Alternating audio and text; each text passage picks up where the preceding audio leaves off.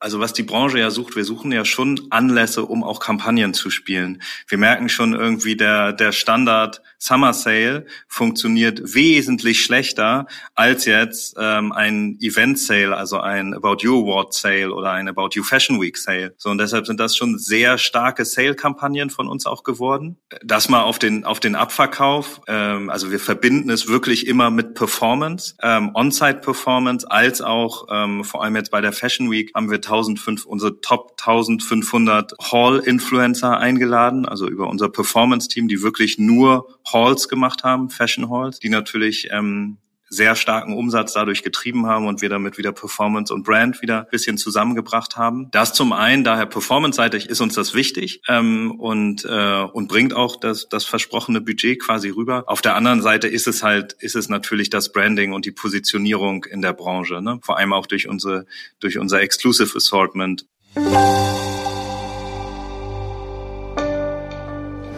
Willkommen zum TV Podcast. Diese Woche geht es um Storytelling besser gesagt um Story Doing. Das macht Content Director Julian Janssen für About You, der Content-Maschine unter den E-Commercern. Täglich besuchen über eine Million NutzerInnen die Seite. Für das Ende Februar auslaufende Geschäftsjahr rechnet der Online-Retailer mit einem Umsatz von 1,7 Milliarden Euro. Treiber des Geschäfts sind neben exklusiven Influencer-Kollektionen, Shows und Events wie die About You Awards und die About You Fashion Week. Beides wird zur besten Sendezeit auf ProSieben übertragen und mit einem Marktanteil von teilweise 30 Prozent erreichte About You mit beiden Formaten Marktführerschaft unter den 14- bis 19-Jährigen. Das ist eine Zielgruppe, mit der sich Julian Janssen, der übrigens seine Karriere auch bei ProSieben startete, bestens auskennt. Meiner Kollegin Jelena Faber verrät Julian Janssen, wie viel Influencer tatsächlich in den About You Exklusivkollektionen steckt, was Collabs mit Kendall Jenner kosten und wie man Crow auf die Insel bekommt.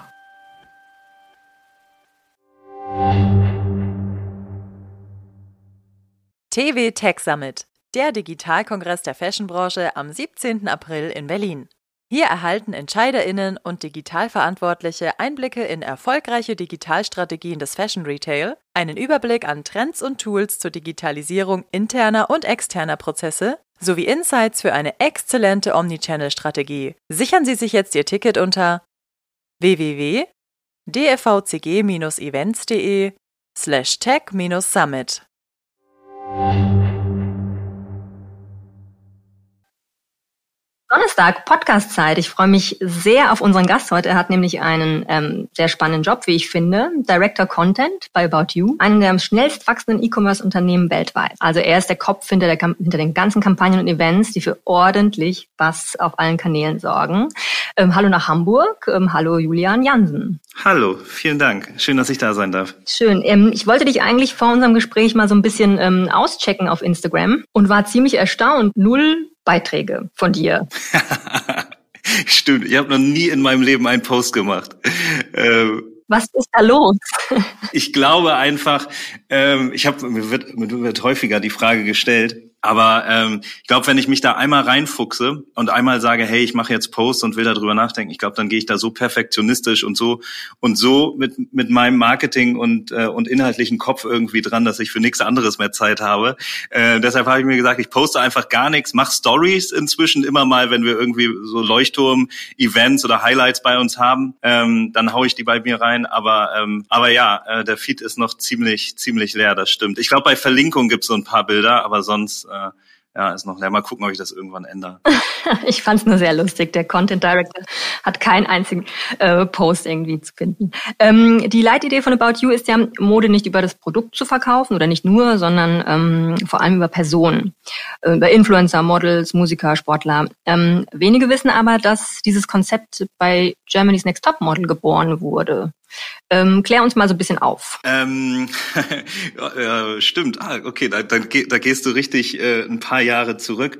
Ähm, ich komme ursprünglich aus dem Fernsehen quasi, ähm, war sieben Jahre bei Pro7 Red 7 und habe da Redaktionsleitung für Germany's Next Topmodel und den ganzen Kram gemacht, so den ganzen das, das ganze Unterhaltungschaos. Und ähm, irgendwann kam dann halt Facebook äh, und ähm, die Staffel mit Giesinger und Co. Und man hat gemerkt, die kriegen irgendwie doch Follower und haben eine gewisse Reichweite auf Facebook. Insta gab's da noch gar nicht. Und dann bin ich nur zu einem zu einem Freund von mir gegangen, zu Chris Nickel, mit dem ich inzwischen hier auch die Content-Direktion als Doppelspitze mache und habe gesagt, hey, wir müssen da irgendwas machen, wir müssen diese Reichweite, muss man, muss man irgendwie monetarisieren. Und dann haben wir gesagt, hey, wir, wir ähm, wir machen einfach einen Online-Shop, wo man den Kleiderschrank eins zu eins von, ähm, von diesen Models nachshoppen kann und die kriegen ihre eigenen Fashion-Shops und können die dann posten und generieren mit dem Traffic halt quasi ähm, den Traffic für, für, die, für die Webseite. Und dann hatten wir ein paar Gespräche, ähm, hatten auch schon eine GmbH gegründet.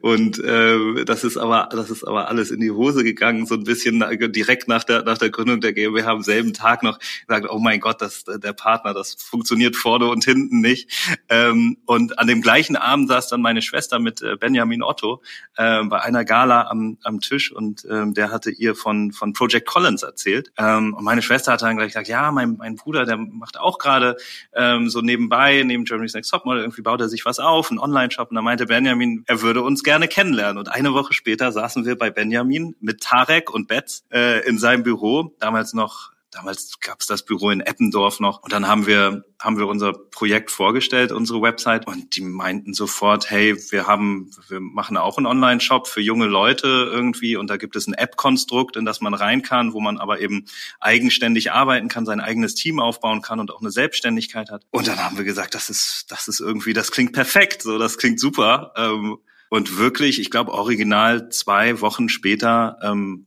saßen wir bei About You, wie gesagt, damals noch Project Collins und haben unseren, saßen mit Programmierern zusammen und haben unseren Online-Shop aufgebaut. Und dann hieß es am Anfang You and Idol und dann wurden so die Idols geboren und ähm, haben mehr und mehr Leute natürlich so aus dem Kontaktkreis von Germany's Next Topmodel und Co. Äh, hinzugeholt. Und ähm, nach ein, zwei Jahren saßen wir mit den Jungs auch zusammen und dann haben wir gesagt, hey, so entweder wir machen es jetzt richtig fett so oder oder plätschern so weiter und dann haben wir gesagt, wir, wir implizieren diesen USP bei bei About You, holen die ganzen Influencer, die ganzen Idols rüber, übernehmen das ganze Content Marketing, Influencer Marketing und Co. Und seitdem an skaliert und skaliert aus den Influencern, ähm, die dann ihre Shops und ihre Outfit-Shootings haben, wurden dann relativ schnell Kollektionen, die wir mehr und mehr skaliert haben, also noch mehr Commitment. Ähm, daraus wurden dann plötzlich Hero-Events wie die Fashion Week, wie die About You Awards. Ähm, ja, und haben sehr viel, ich sage immer so Story-Doing gemacht, anstatt nur so das klassische Storytelling. Und ja, und jetzt stehen wir hier. Auf die, ähm, auf die Events kommen wir gleich nochmal zurück. Ähm, ich wollte aber gerne nochmal zu den ähm, Creator-Kollektionen fragen. Ihr habt ja mittlerweile nicht nur Models von Germany's Next Topmodel, ähm, sondern auch Sportler, Musiker. Ähm, ihr kauft euch so ja die Zielgruppen ein. Sag mal vielleicht äh, jeweils einen Satz zu aktuellen Kooperationen. Warum Crow? Crow spricht erstmal komplett unsere Zielgruppe an, hat ein bisschen ältere Zielgruppe, ähm, damit auch kommerziellere Zielgruppe, ähm, die auch bei About You unterwegs ist, was man vom Publikum auch mitbekommen hat. Und er ist ein wahnsinnig starkes Branding-Gesicht. Mhm. Warum Kevin Trapp? Ähm, Kevin Trapp ist jemand, der zu 100 Prozent committed zu uns ist der ähm, macht im, in der Regel jeder, aber er ist wirklich, man ist tagtäglich in WhatsApp-Austausch und Co. Ähm, und baut da ganz aktiv mit und will seine Marke mit uns aufbauen, ähm, hat eine sehr starke Community, ähm, ist neben dem, dass er Fußball ist, noch extrem Fußballer ist, noch ein extrem gutes Model, der für seine Marken steht und ähm, und das funktioniert alles. Das A und O ist dabei Commitment. Wie kann man sich das vorstellen? Sind das dann ähm, so typische Fußballbegeisterte Jungs, äh, seine Zielgruppe, oder? Nee, gar nicht mal. Also der, das Ziel ist dann ja auch beim Kevin Trapp, dass dann natürlich auch Klein Christian von nebenan, der vielleicht Kevin nicht so kennt, auf dem Schirm hat, aber sieht, hey, die Mode ist cool und der Typ ist cool, ähm, ich kaufe mir die Klamotte, ähm, dass die darauf eben auch anspringen. Ne? Ja, man hat so seine primäre Zielgruppe natürlich in seinem, in seinem Kreis, aber man darf nicht vergessen, dass wir täglich auch ähm, über eine Million ähm, Nutzer auf, auf About You haben, so die wir ja auch auf diese Marken aufmerksam machen und damit ja auch ähm, organisch dann wachsen, weit aus seinem aus seinem ähm, Zielgruppenkreis hinaus. Und du sagtest gerade, ähm, Kevin Trapp ist sehr äh, committed, täglicher WhatsApp-Austausch. Ähm, also wie viel Input steckt da wirklich drin, auch jetzt so in den Designprozess? Ähm, bei jedem der, ich, ich glaube, wir haben inzwischen über 70 ähm, Exclusive Collections, ähm, steckt komplettes Commitment und kompletter Designprozess des, ähm, des Artists drin. Sonst würden wir es nicht machen. Wir werden darauf häufig angesprochen. Ähm, auch ein Grund, weshalb wir damals mit Leger die Doku gestartet haben, weil wir es wirklich zeigen wollten, wie es aussieht, werden wir jetzt in Zukunft auch häufiger machen. Du kannst so eine Kollektion, die so komplex ist, kannst du nicht mit einem Artist machen, der sagt, hey, ich ich gebe meinen Namen und, und jetzt mach mal, dann wird das nichts. Das glauben die Follower nicht, das, das glaubt, das glaubt die Umwelt da quasi nicht. Und wenn, wenn der Artist nicht das Commitment dahinter hat und ähm, und auf seine Kollektion, das, was er geschaffen hat, auch irgendwie stolz drauf ist und das nach, nach außen trägt, dann fliegt diese Kollektion auch nicht. Ähm, und deshalb haben wir, wenn wir solche Gespräche, da stehen natürlich inzwischen auch etliche Leute Schlange. Das Erste, was wir tun, ist wirklich, wir setzen uns mit den Artists hin ähm, und sprechen mit denen, damit sie wissen, was das auch für ein Aufwand ist. So eine X-Kollektion, und das ist ja nur der erste Schritt, wenn die X-Kollektion funktioniert, wird es ein Brand. Wenn der Brand funktioniert, wird es gegebenenfalls ausgegründet wie ein Leger. So, das ist, das, das ist die, das, das zeigen wir ganz klar auf, dass die Leute dahinter stehen müssen. Weil sonst ist es ein Riesenaufwand unsererseits. Ähm, da arbeiten bestimmt ich weiß nicht, bestimmt jetzt mal 30 Leute dran, jetzt vom Buying, Design und von dem ganzen, von der ganzen Prozesskette her, ähm, dass man da hundertprozentiges Commitment braucht. Mhm. Ähm, wir machen weiter mit einem Satz zu jeder Kooperation. Äh, warum Kendall Jenner? Wir, wie man, wie man ja mitbekommt, bewegen wir uns langsam in die internationalen Gefilde, langsam oder sicher inzwischen in 26 Ländern. Es geht natürlich stramm weiter. Und da haben wir gesagt, wir wollen einen großen Aufschlag haben mit jemandem, der wirklich alle unsere Länder bedient, die man dort, äh, die man dort auch kennt. Und dass wir auch das erste Mal eine internationale Kampagne fahren können, ne? die wir wirklich mit den gleichen Assets in allen Ländern spielen. Das war ein das war logistisch allein von den Assets. Wir hatten Tausende von Social Assets, die wir auf allen Sprachen und mit allen Schnitten anpassen mussten. War das ein Wahnsinn? Ähm, aber da brauchten wir halt diesen einen großen Namen und wir hatten einen sehr guten Kontakt zu Kendall über Donald Schneider, ähm, mit dem wir in der Vergangenheit gearbeitet haben. Und Donald hat uns gesagt, er hat mit ihr gearbeitet und sie ist, sie ist wahnsinnig auf Augenhöhe, arbeitet sie und auch sehr committed, wenn sie sowas eingeht. Also auch täglicher WhatsApp-Austausch mit Kendall? Mit Ken, in dem, nein, mit Kendall kein, kein WhatsApp-Austausch, aber mit der Managerin entsprechend. Ähm, und, ähm, und deshalb äh, war es klar für uns, wenn wir, und es sollte eine Social-Kampagne sein, das haben wir ganz klar gesagt, dann brauchen wir einen der Top, Top Social-Gesichter. Und ich glaube, es gibt niemanden größeren, so auch mit dem, mit dem Branding, den sie hat. Ähm, und da waren wir sehr froh dass wir sie gewinnen konnten. Ihr seid ja damit in 23 Märkten, meine ich, parallel gestartet. Riesiger Aufwand, das alles auch zu orchestrieren. Wie viele schlaflose Nächte hattest du? Ähm, schlaflose Nächte gab es einige. Wir haben aber auch natürlich einen Capsule Manager dann nochmal drauf, ähm, äh, der das Ganze, der nochmal näher in den Prozessen auch drin ist. Ähm, und da gab es natürlich auch viel politisches Hin und Her, aber eher gar nicht von Kendalls Seite, weil der Designprozess und alles, das war, das war wirklich entspannt, das war cool. Es ging dann eher um das Ganze, dann kam natürlich Corona und äh, das ist ein Horror für die Supplier und du kommst immer in die in ne, in, in ein Backlog mit den Produkten und dann kommt ein Teil der Produkte wird erst zwei Monate später angeliefert. Dann ähm, hatten wir manche Teile hatten wir nicht rechtzeitig zum Shooting da, dann mussten wir wen rüberschicken, der einmal nach Amerika rüberdüst und irgendwie noch die Bikinis rüberbringt. Also das waren eher dann da die Bottlenecks im Produkt und was dann was dann die Pandemie mitgebracht hat, was es wirklich ähm, was es dann, was es anstrengend gemacht hat. Sonst ist eigentlich toi toi toi ähm, wirklich alles sehr gut gelaufen.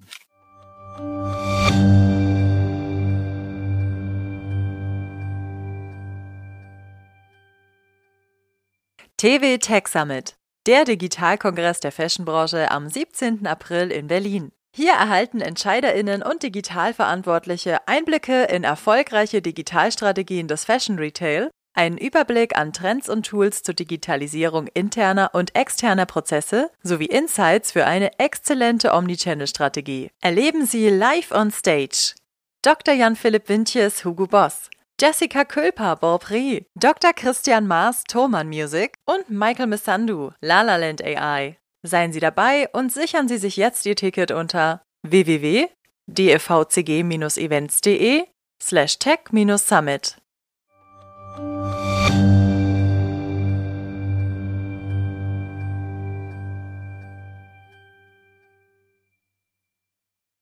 Kostet sowas? So eine Top-Top-Influencerin. Dann hattet ihr, hattet ihr, hattet ihr ja in jedem Markt ähm, die Top-Influencer am Start. Was kann man sich da vorstellen? Wie viel kommt da zusammen? Meinst du die Kampagne oder der Artist? Alles zusammen. Alles zusammen ist schwierig zu sagen. Ähm, also es ist auf jeden Fall siebenstellig, äh, so viel sei gesagt, aber es ist jetzt auch nicht achtstellig. Ne? Daher, wir haben einen sehr guten Deal mit Kendall gehabt, dafür, dass wir sie ein Jahr, zwei Kollektionen, Postings mit ihren, ich glaube 200 Millionen hat sie inzwischen, Fans und Co das alles mit drin hatten und natürlich ähm, äh, worldwide äh, worldwide Rechte bei ihr eingekauft hatten. Ähm, aber ja, so mittlerer, mittlerer siebenstelliger Betrag wahrscheinlich. Und im Dreh vielleicht ein bisschen darunter sogar. Ähm, und für den Launch der nächsten ähm, Crow-Kollektion kapert ihr eine ganze Insel. Äh, wie, wie kommt man denn auf solche Ideen? War das deine Idee? Das ist, ähm, ich glaube, was wir sehr schnell begriffen haben, ähm, oder wo wir auch, wo wir auch herkommen, wo unser Team auch so ein bisschen herkommt, ähm, eigentlich ist so Director Content, sagen wir schon seit fünf Jahren, eigentlich sind wir das gar nicht mehr so richtig, weil es ist wesentlich mehr, es ist viel Content Marketing natürlich, aber auch viel Innovation und viel strategische Auslegung von Inhalten. Und wir versuchen halt nicht immer nur dieses dieses typische Storytelling. Wir posten mal ein paar, paar schöne Fashion Pics irgendwie auf Insta und auf unserer Seite. Nicht nur die Ebene zu tackeln, sondern eben auch wirklich dieses Story Doing voranzutreiben und ähm, den Inhalt der, der, ähm, des Produktes in einem Narrativ weiterzuerzählen und eben so viele Touchpoints wie möglich für den ähm, für den User zu schaffen, weil ich glaube heutzutage ist der Anspruch einfach an, an Inhalt wahnsinnig gewachsen, auch allein durch, durch Plattformen wie TikTok, auch an Visualität. Und man wird so beballert, dass du halt wirklich Highlights setzen musst. Und wir, ich habe in meiner Schule immer sehr schnell gelernt oder auch im TV so, dass man immer Big Points setzen muss. Und ich glaube, wenn wir Dinge machen, dann dann auch wirklich zu 100 Prozent und dann lassen wir es knallen irgendwie und dann machen wir nicht ein kleines Konzert mit Crow irgendwie ähm, hier auf dem Marktplatz, sondern mieten uns eine Insel und lassen es da krachen. Wobei die Insel war wirklich, war wirklich, äh, war wirklich Crows Idee. Also da meinte Crow, hey, weil, weil sein Album heißt ja, der auch was mit dem ganzen Trip zu tun quasi ähm, und er wollte immer mal irgendwie ein Konzert auf einer Insel machen und hat da mal was gehört und dann sind wir da ins Gespräch gemacht, äh, gekommen ähm, und haben dann was konzipiert und gerechnet und dann, dann standen wir da. Und das ist natürlich das Dankbarste, wenn so etwas von dem Künstler dann kommt, mit dem du die Kollektion machst. Das ist das Stichwort Commitment. Ne? Sowas kommt dann von Carlo, genauso wie bei einer Lena Gerke, ähm, die, die ganze Christmas-Weihnachtsfeier, das ganze Christmas-Geschehen von Lena, das kam auch von ihr, das kam nicht von uns. Ne? Und wenn da, dann natürlich sowas zu uns gebracht wird und wir enablen quasi nur noch und packen den Brand drauf und die gewissen Zutaten, dann fliegt es. Auch. Und die Insel ist ja auch in äh, Kroatien, ne? Das sollten wir auch nicht unterschlagen. In Kroatien. ähm, jüngst seid ihr ja auch bei dem Streetwear-Label ähm, 6BM eingestiegen. Das ist aber ein anderer Deal. Da seid ihr als Investor eingestiegen. Ihr helft bei der Internationalisierung. Ähm, aber das Label wird es nicht auf About You geben, oder? Ähm, teilweise. Ich kann dazu noch nicht so viel sagen, weil das ist äh, ähm, Ashraf ist so ein Phänomen in unserer Generation. Ähm, ich glaube, Ashraf hat so für, für mich die, ähm, die, die aktivste, committedste Zielgruppe, äh, Followerschaft, die es, die es so im Instagame gibt. Daher, das soll, das soll er alles kommunizieren. Fakt ist, dass wir, ähm, dass wir nicht seine klassische OG-Brand, sage ich mal, ähm, 6PM, dass wir die nicht eins zu eins auf About You rüberbringen. Wäre, glaube ich, auch nicht richtig. So, das ist ein, das ist ein D2C-Geschäft, was er sich aufgebaut hat. Das braucht diese ganz klare Nähe jetzt noch. So ähm, und dafür, dafür ist es auch erstmal okay. Aber wir werden uns natürlich auch immer mehr vernetzen. Ähm, wir werden das ganze, die ganze ähm, Shop-Infrastruktur und Co. mit Scale bei uns übernehmen, die ganze Logistik. Das war ja auch so das A und O, dass wir gesagt haben, wir haben ja vorher auch schon mit Ashraf gearbeitet ähm, und haben gesagt, hey, ne, wenn wenn wir 6PM internationalisieren wollen, so dann ähm, dann bedarf es noch ein paar Anpassungen beziehungsweise dann bedarf es auch die entsprechende Logistik und das entsprechende Backend dahinter. Und da sind wir dann reingekommen, ne? dass wir uns erstmal wirklich auf die Backend-Prozesse konzentrieren, die Marke stark mit aufbauen, auch in Produktion, ähm, also das ganze Storytelling und Co. Ähm, und dann geht's im nächsten Schritt äh, gegebenenfalls ans Produkt. Ähm, warum glaubst du, ist momentan die Zeit für Personal Brands? Warum sind die so erfolgreich gerade? Ich glaube, ähm, Personal Brands sind in dem Sinne dankbar, weil sie einem ganz klar den Inhalt und die Geschichte und auch hier wieder das Narrativ der Marke vorgeben. Wenn du jetzt die Marke XYZ irgendwie gründest, dann musst du dir ja erstmal ausdenken, wofür steht das, ne? für welche, für welche DNA und Co. und musst das ganze Konstrukt aufbauen. Und dann hast du das Konstrukt und dann musst du halt erstmal die Reichweite haben ne? und den, den Traffic zu bekommen von, von einer Brand, so das ist das A und O. Zum Konvertieren bringst du sie immer, aber den Traffic musst du erstmal zu dir holen und dann musst du es dir einkaufen und das wirklich von Null auf ist schwierig. Und bei einer Personal Brand hast du halt dieses gesamte Narrativ, nämlich die Person, die dahinter steht und connectest sie damit. Also du hast sofort eine DNA, hast sofort irgendwie eine Anspielperson, eine Persönlichkeit ähm, und in dem Sinne natürlich auch gleich eine Reichweite, ne, an die du das Produkt bringst. Noch ein weiteres Projekt ist ja Why Not? Was steckt dahinter? Why Not ist auch ein ist auch ein äh, Herzensprojekt. Haben wir ähm, letztes Jahr mit angefangen. Mit Lukas Teuchner arbeite ich schon länger zusammen ja, glaube ich, ein ganz oder ist ein ganz großer Name einfach in der in der ganzen Hip Hop ähm, und Rap Industrie und ähm, haben irgendwann rumgesponnen und haben gesagt, hey, wir müssen eigentlich mehr Kollektion auch in dem ganzen Urban Streetwear Hip Hop Game irgendwie machen. Und er hat ja nun mal alle Künstler auch unter Vertrag. Und dann kam es irgendwann zu, zu dem Punkt, ob wir nicht einen eigenen Shop damit ausgründen wollen, wo es wirklich ähm, im Speziellen die etwas spitzere ähm, Kategorie von ähm, von Personal Collections gibt, die vielleicht auch oder die mit Sicherheit auch nicht so gut auf dem im AY Kosmos ähm, funktionieren könnten. Ne, so ein, ich sage jetzt mal, weiß ich nicht, ein Apache oder Raf Gomorra oder sowas, die halt wirklich schon eine schon eine sehr spitze spitze Zielgruppe haben und wo die Artists auch manchmal gar nicht Lust haben, in so ein großes kommerzielles Schiff wie About You reinzugehen, ne, wo sie sagen, hey, sie wollen unter sich sein und wollen halt ihren eigenen Shop. Und daraufhin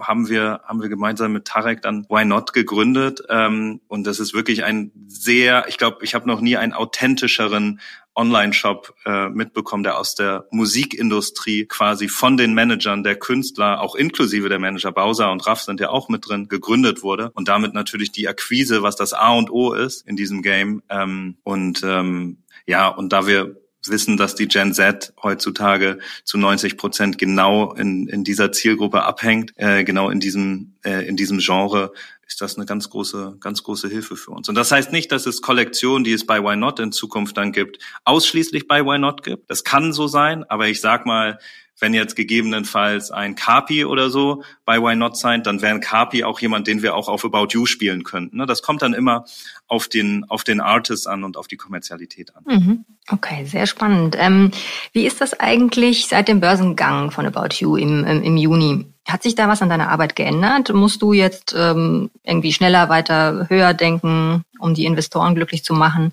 Muss eine Idee jetzt durch eine riesengroße äh, Compliance-Abteilung, bevor sie live gehen kann? Wie ist das? Oder hat sich gar nichts geändert? Nee, glücklicherweise nicht. Also größer denken ähm, eigentlich eigentlich nicht. Das Schöne ist, dass wir, dass, dass wir immer sehr, sehr groß denken.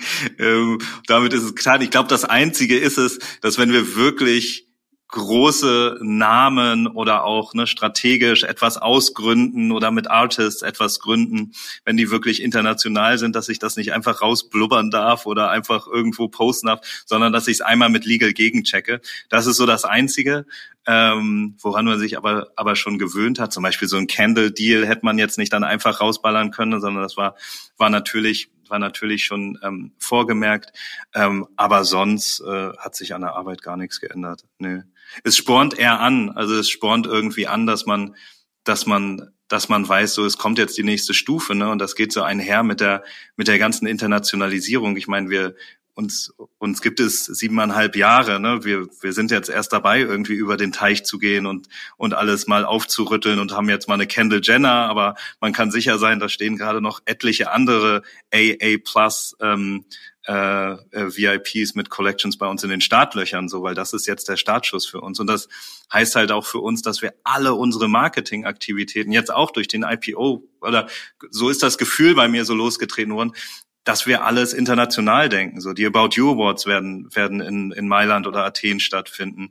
Die Fashion Week wird in Mailand stattfinden. Also wir werden alle Ideen, die wir jetzt haben, auf die internationale Scheibe quasi legen und das motiviert ungemein. Auch für das ganze Team, das ist cool. Oh wow, okay. Wie ist das mit mit mit Shitstorms? Die gehören ja eigentlich zu deinem Berufsrisiko dazu, würde ich jetzt mal sagen. An welchen kannst du dich besonders erinnern oder welche war besonders schlimm und wie hast du reagiert? Ah, Shitstorm. Oh, glücklicherweise verdränge ich sowas immer ganz schnell, wenn so, wenn solche Sachen passiert sind. Aber klar, sowas gab es immer mal. Ich überlege gerade oh, ich weiß nur, ich weiß nur irgendwas ganz, ganz früher bei New in Idle Zeiten, als wir mit Betty Taube live gegangen sind und wir wurden zerrissen, weil die Teile von Betty Taube viel zu teuer waren für die Zielgruppe und da, da ist ein richtiger Shitstorm entfacht.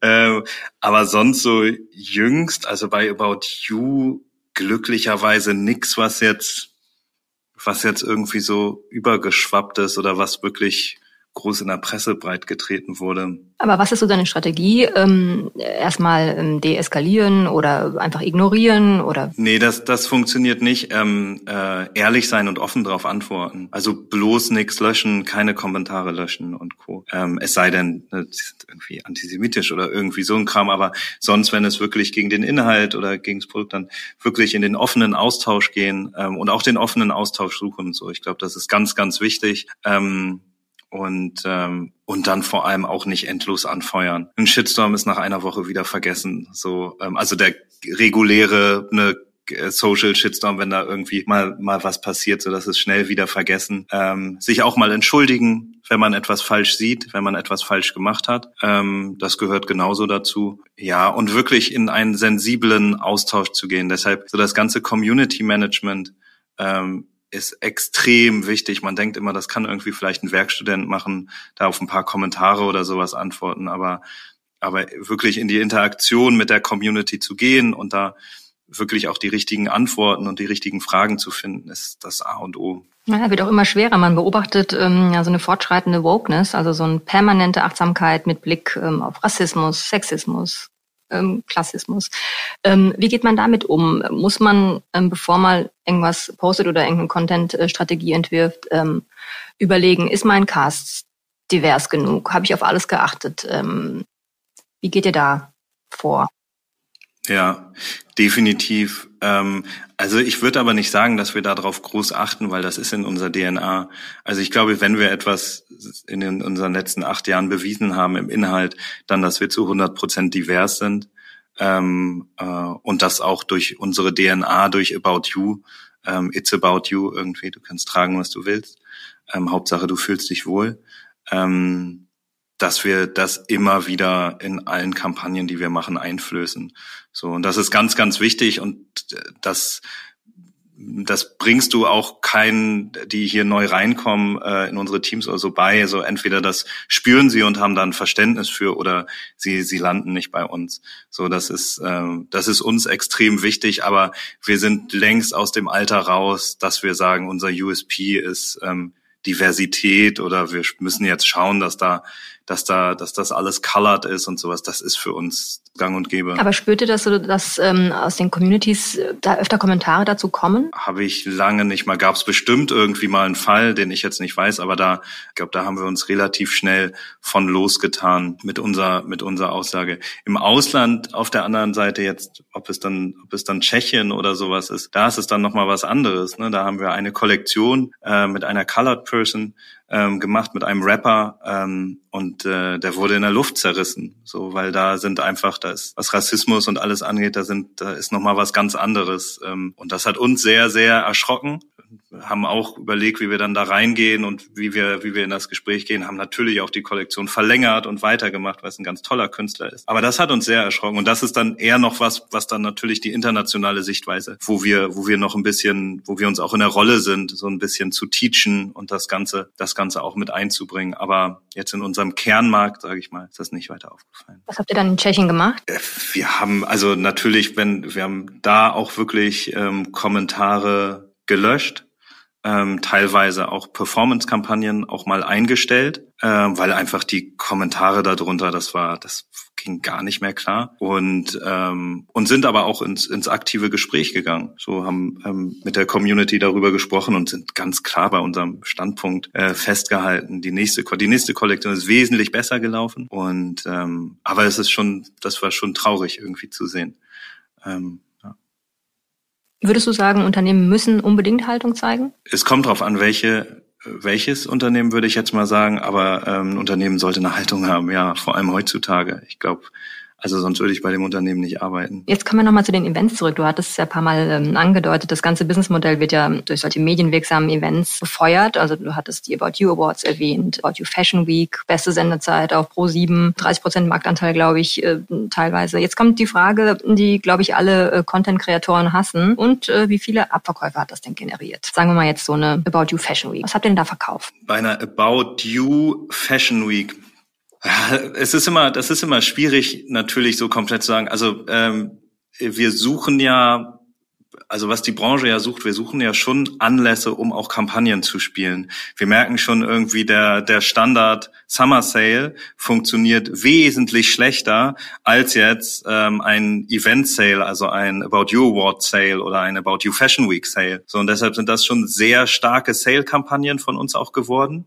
Das mal auf den auf den Abverkauf. Ähm, also wir verbinden es wirklich immer mit Performance, ähm, On-Site Performance, als auch ähm, vor allem jetzt bei der Fashion Week haben wir 1500, unsere Top 1500 Hall-Influencer eingeladen, also über unser Performance-Team, die wirklich nur Halls gemacht haben, Fashion Halls, die natürlich ähm, sehr starken Umsatz dadurch getrieben haben und wir damit wieder Performance und Brand wieder ein bisschen zusammengebracht haben. Das zum einen, daher performance-seitig ist uns das wichtig ähm, und, äh, und bringt auch das, das versprochene Budget quasi rüber. Auf der anderen Seite ist es halt, ist es natürlich das Branding und die Positionierung in der Branche, ne? vor allem auch durch unsere, durch unser Exclusive Assortment, das wir dort präsentieren. Und das ist natürlich etwas, was du immer erst von Monat zu Monat und Jahr zu Jahr letztlich siehst, wie dann so ein Branding auch auf die Marke abstrahlt und auch auf die unterschiedlich eigenen Marken, ne, also auf die Exclusive Assortments quasi abstrahlt. Und dafür, dafür ist es uns wahnsinnig wichtig. Das ist so das Zweite. Und das Dritte, und das Dritte ist einfach, um, um auch, um auch so ein bisschen eine, eine Culture zu shapen. Ne? Also wir haben wirklich sonst wenig Anlässe, um irgendwie die Kultur und unsere Kunden und unsere Leute und Influencer zu treffen. Und dafür sind solche Hero-Events maßgeblich. So. Und das ist ganz, ganz wichtig, die, die Spokespersons auch ranzuholen, auch mal klein Lieschen von nebenan ranzuholen und mit denen wirklich diese Experience durchzuleben. Daher äh, wird das auch in, in, in Zukunft weiterhin skaliert werden und hoffentlich dann auch bald wieder mit mehr Publikum. Ähm, lass uns mal ein bisschen ins Detail gehen. Ihr hattet äh, Leni Klum ähm, jetzt bei der letzten ähm, Fashion Week. Wie geht man daran? Also erstmal, wie sucht ihr so jemanden aus? Wie viel Reichweite bringt sie und was kostet das dann? Ja, bei Leni war es war es relativ relativ einfach, weil ich mit also mit Heidi natürlich einen Kontakt hatte. Ah, wenn ich Next Model, da war ja was, genau. Mhm. Genau, genau, da kam das und mit Heidi auch